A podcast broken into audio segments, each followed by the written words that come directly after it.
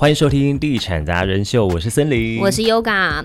森林，我昨天去客户那边，听到他们在讨论碳费，因为每一个人都在想说，哎，这个钢筋水泥成本都已经蠢蠢欲动了，可能要调涨了，所以都眉头深锁，你知道吗？对，就欢乐哎。对，所以呢，我们今天呢，就特别邀请到了，就是台湾少数多次受邀到联合国去参与真正了解碳相关议题的专家，欢迎林一杰林主任。啊，谢谢大家。谢谢两位主持人，我们今天能够邀请到主任来，我们也想说，主任怎么有机会可以到联合国来参加这样子的议题呢？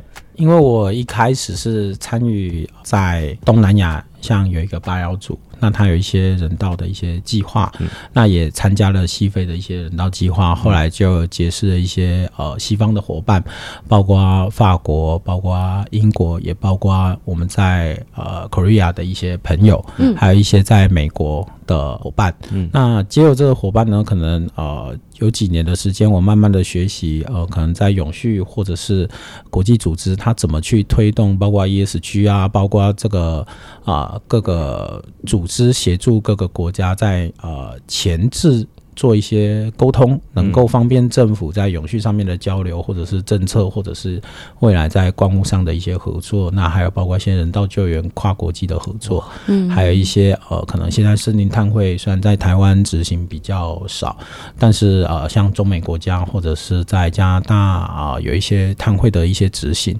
那也因此而就认识了很多在 UN 合作的一些朋友。那慢慢的，他们就推荐我过去。那我也因为这样子啊，介绍一些亚洲国家的伙伴啊，合作的 NGO，还有我们台湾一些专家啊，一起到这个 UN 里面呢，去把我们在台湾做的一些事情跟呃世界做一些报告。大概也就是因为这样子，所以渐渐的就呃比较融入了这个 UN 的这个体系。哦，但是一直说到欧盟啊，其实我们台湾的碳费跟欧盟做的碳税是不是不一样的事情？是呃，我们国家是比较特别的，就是碳费这个制度啊，在这个世界上其实应该不能说少见，而是没有见过。那 碳费呢？呃，因为我们国家是希望碳费先行，那可能基于我们现在有很多的政策，包括我们在呃气候变迁应对法里面啊，其实，在更早期政策设定的时候，其实我们就以总量管制为政策立法的一个呃优先的一个设计了。不过呃，可能这需要很多的准备功夫，包括呃，可能对于配合呃这个要。发放的时候，对产业的了解、结构跟盘查，还有对整个呃环境跟经济上面的双重评估。那也许呢，这个步骤需要比较晚一点来执行。嗯，那碳税的可能啊，也因为说它是统收统用嘛，那所以可能对于短时间，如果像呃我们的部会啊专责要做一些环境的事情的时候，它可能经费不是那么充足之下，也有可能是因为这个考量，那碳费可以专款专用，那把主要的资金都用在气候上，所以台湾就优先做了碳费。嗯那当然，面对我们现在在欧盟或西边的时候。这会是个挑战，那政府可能也在因应这个措施在做一些谈判，因为毕竟啊，它是一个比较特别的措施，那需要在国际上，如果说将来在关税，尤其是绿色关税、碳关税这一块要做个承认的时候呢，两方的政府是必必须要再有更多的理解跟沟通。那既然是一个比较新的东西，可能啊，它就会出现比较多的一个挑战。真的好，跟跟听众朋友说明一下碳税跟碳费的差别，简单的说明啦，就是一个主管机关会是财政部，好，碳税是财政部，然后碳费会是环保署。那碳税的话，其实它的用途是比较宽广的，去可以广泛的去照顾到民生，弹性也会比较大。那像刚刚主任有提到的，呃，专款专用，这就是我们做的碳费。它是环保署主管机关，那它就是用在减碳的一些科技啊，或是成立气候基金，对不对？嗯，只能这些用途嘛。是，但 主持人刚刚讲的呃固然没错，不过呃，也有一个可能性，就是说，呃，如果统收统用，当然是对整个社会民生，它各方面都可以去用。那因为可能就是气候问题比较积极，所以也许政府可能是希望透过碳费的方式，先把收来的钱主力用在气候变迁上。那这也是现在可能全球重要的一个议题嘛。是所以我们才会可能想要做呃碳费先行这一块。OK，那他会怎么去执行？因为讲到会去做气候变迁，可是它有一点就是空泛，不知道到底笼会实质上对实质上我们感受到的是什么？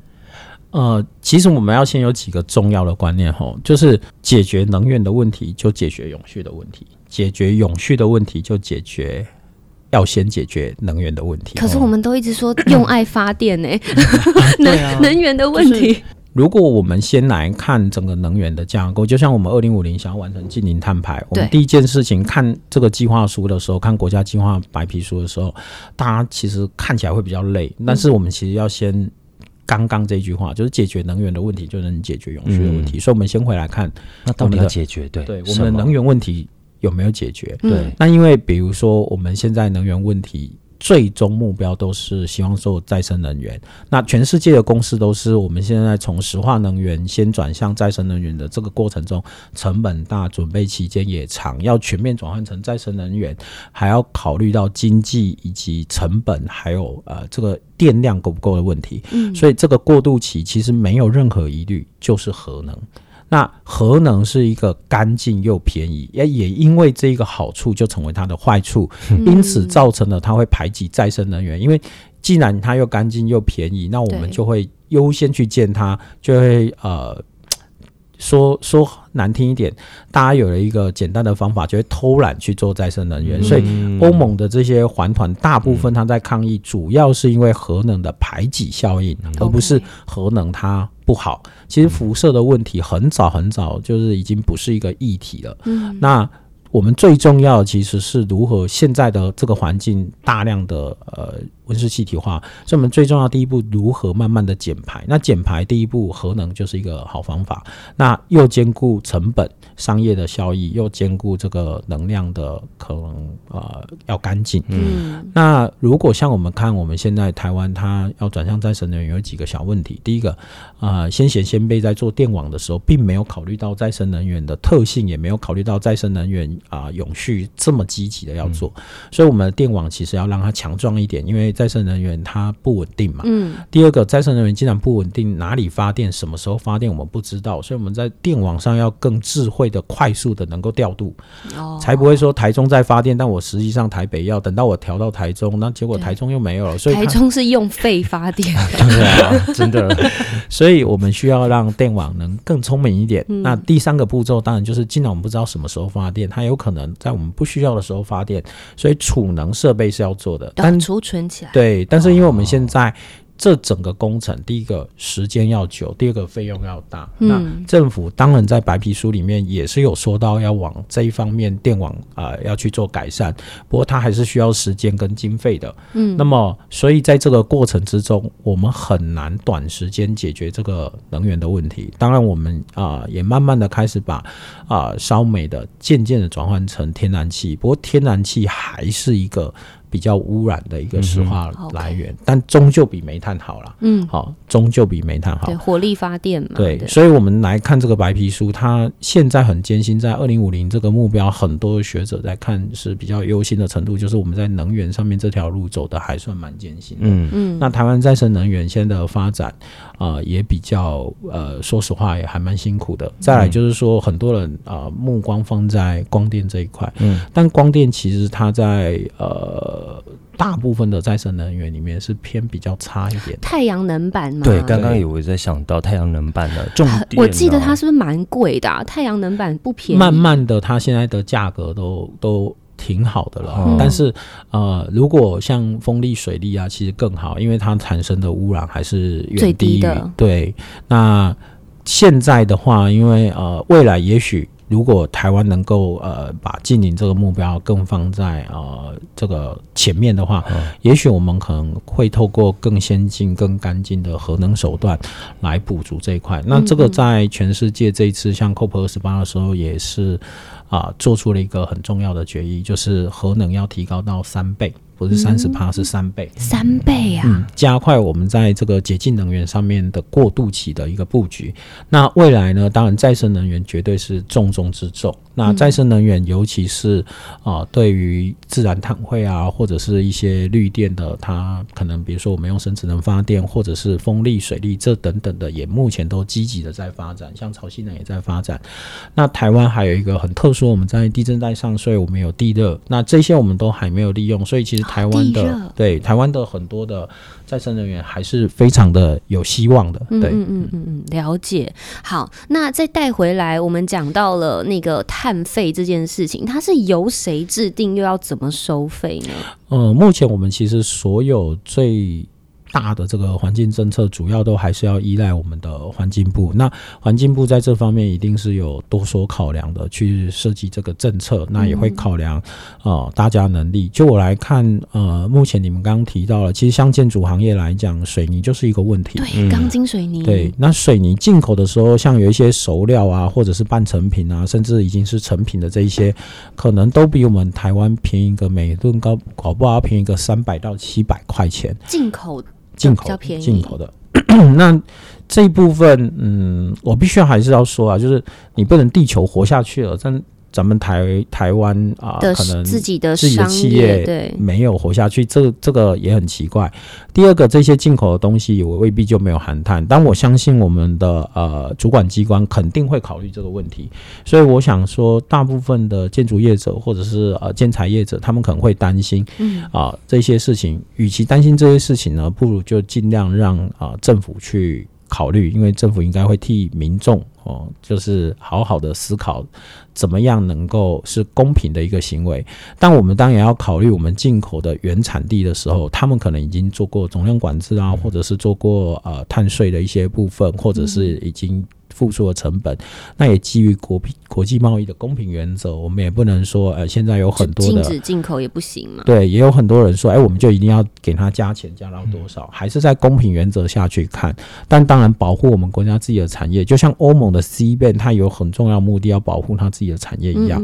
那我相信这一点，政府也是会去考虑。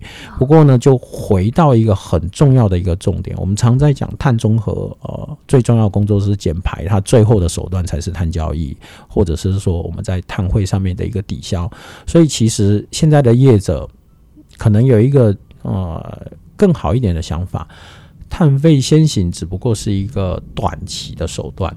那无论你在哪一个时期碰上什么法令，减排才是你的重点。那现在进口的有一些可能来自于呃部分还可以，部分有一些是比较落后的地方，那他们的排碳量相对于我们是高的。嗯，那与其我们现在去担心他们便宜的东西也没扣到碳税来，或或者是碳费来跟我们竞争，倒不如我们台湾在这个整个建材啊，或者是水泥啊或建筑上面更加的低碳化。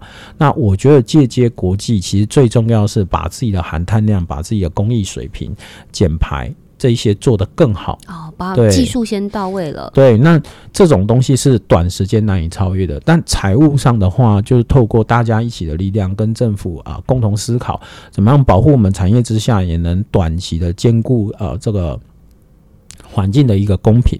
但我倒也认同呃产业界说的呃不要太激进，而且应该分阶段来。嗯，然后呢，台湾是没有呃。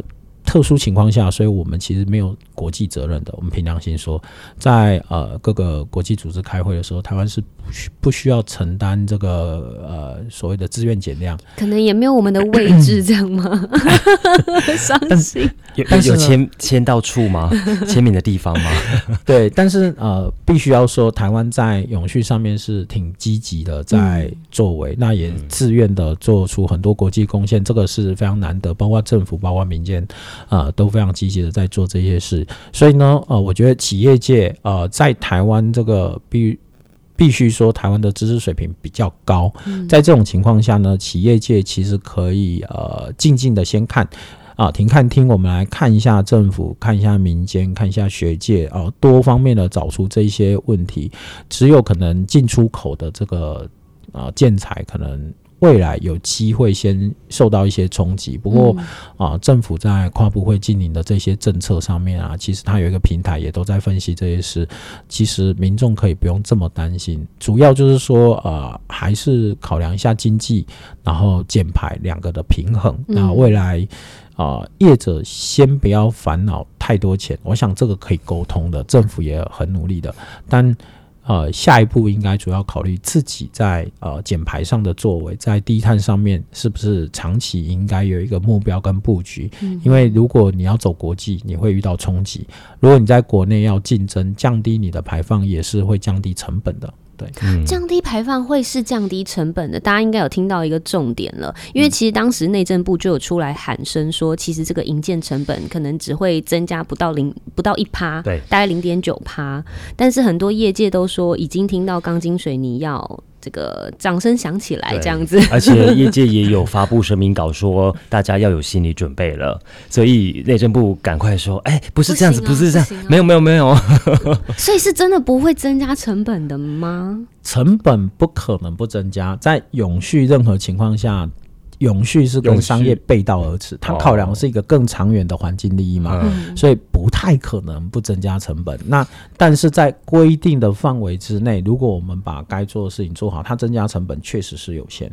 那可能我们必须要再讲一件事，就是钢筋水泥的上涨，坦白说每年都在上涨。对，建筑行业是一个刚需的一个市场嘛。坦白讲，之前我们在打房的时候，房很难打下来，原因不是永续，原因是建材成本、人力成本都在上涨嘛。对啦，对。但这是从工艺上面，像很多现在啊，像呃，冯雅大学也有一个团队，那他们正在做，就是墙壁在。涂抹的时候能更快速的把油漆做好，可是这件事是由 AI 机器人在做，它降低了成本，也提高了工艺。涂层对，就涂这个呃油漆的部分。那像这样子的呃这些 AI 的工艺、机器人的工艺，未来也是降低成本的方法，但我们不能把它归到永续区啊。所以钢筋水泥的涨价有时候有它的原因。那碳税跟碳费以现在来看是。吨来增加啊，可能是三百到六百，这中间平心而论哈，就是是不是真的有这么大的成本压力？我觉得还不见得。哦，对，相对于人力成本啊，或可能土地取得成本，这个我相信还是在少数，但。它也是让我们企业去反思，我们有没有机会再把这个排放量降低。而且，其实碳费在收的时候，它还是有一些配套方案的。如果你有一些资源减排的一个措施的话，还是有机会抵减一些的。哦，对。其实对于我们的民生生活，呃，我认知来讲，环保的东西它就是贵耶。因为从一开始有了 LED 之后，大家都说 LED 哦很环保，哎，但是很贵。啊，比那一般的灯泡还要贵哦。有了电动车，哎，它就是比一般的油车、柴油车还贵。只要跟环保搭上一体的，都是贵。不过，大家可以更想象一件事情，比如说，呃，我才刚从日本回来，嗯，那去参加日本几个比较特别的会议，大阪的水族馆，他们就把呃海底的废料，可能呃或者是一些餐具，他们展示出来，他们把它做成了餐具，然后也做成了很多的。符合 SDG 很严格标准的东西，不但增加了收入，好，也增加了这个观光客去参访的机会，然后也展示了他们对企业永续的贡献。那他们的成本，据我听说是这个成本是高达原本他们要贩卖的东西的三倍。哇！可是带来的带来的营业量是超过他们预期，因为本来可能销售人也也许十个里面有一个。那现在可能十个里面有四五个，相对它利润反而提升了。所以反过来思考，那日本除了这个以外，像它还有做了其他更多长远的规划。我们都知道京都议定书是在京都做的嘛，那。日本在永续上面是非常努力，也很务实在做。您就可以看得到这些概念在日本很早就有，所以日本的环境很干净。对啊，对对对。那您觉得现在贵的东西，如果它能够买到未来更永续、更干净的环境，嗯，也许你会觉得它不贵。嗯，就像你买房子一样嘛，你觉得哎，我买个便宜的房子，然后。就是只是住而已。但是如果你买的是一个呃，你有温馨的家人感觉，它可能包含啊、里面的软软体设施嗯啊、装潢或者是建材这一些，你当然希望买一个更好的房子。所以我觉得，呃，单纯从企业角度，瞬间的花费都一定是成本，哪怕是一块钱都觉得贵。但如果是长期的来看的话，不只是环境、人的体验感，或者是我们在整个永续发展上面的意义，对地球、对环境、对人类生物多样性来讲，它可能并不贵。嗯对，该做的事情你还是得做的。倒不如是这么想，我们过去破坏了很多环境，嗯，都赚到了，还没有做的事情，现在只是刚好要。回来。对对对啊，至于做只要不 over 过，因为有一些东西我们还是要看它的效应，比如说呃，政府也说了，碳费是先行，它之后应该什么东西会后行，我们还不知道，应该其可能就是总量管制。那其实政府应该的目标也是减排，而不是为了让企业活不下去后增加我不是要一。直收你钱的，是的是的我们的目标是要让碳减少的。对，那在会议当中，这个企业他们有有比较反弹的声音会是什么呢？当当然，其实就是探价，大家大家一定碳价，对，我们现在讲了这么多所有东西，包括我们自己去逛街，我们看喜欢的东西也好，不喜欢的东西也好，其中价格肯定是我们最重视的嘛。那环团的立场、政府的立场，还有产业界的立场，肯定是非常鲜明的哦三个不一样。对，那环团甚至要求下限你要设出来。对不对？下限就是什么？你最低标准。对，然后呢，甚至环环团他也抱怨，你怎么可以再开一个什么资源减量什么鬼东西，让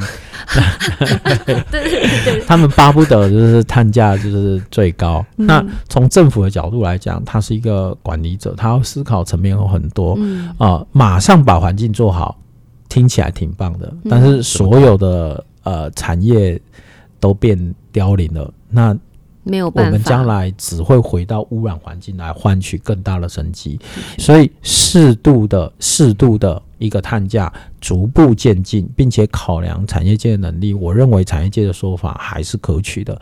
当然，过度低的碳价就是呃，当然产业界肯定是想最好碳价就是一块钱嘛，哈，对，这种也不可取。就是说这样子政府也做不了事，那这个资金进来呢，其实还是回馈在整个产业界上用。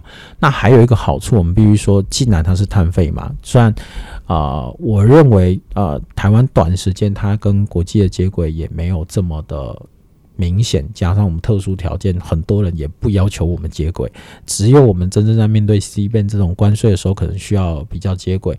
那么碳费刚好它虽然是一个特殊的举措，但它收进来的钱刚好也都专款专用在这个地方，嗯，甚至也许将来缴的钱都是回到了产业界自己本身，也许对于提升他们嗯。更快的接轨国际也，也许也是一个方法。是有帮助的。嗯，了解。今天我相信大家应该也都是获益良多，不用太过的担心成本增加是势必的，但是不会增加到很多，而且未来的发展都会让我们的不管是整体企业也好，都是往更好的方向前进，环境也是。好，今天非常感谢林一杰林主任来跟我们分享这么多宝贵的资讯。谢谢林主任。谢谢两位主持人，谢谢各位观众，谢谢。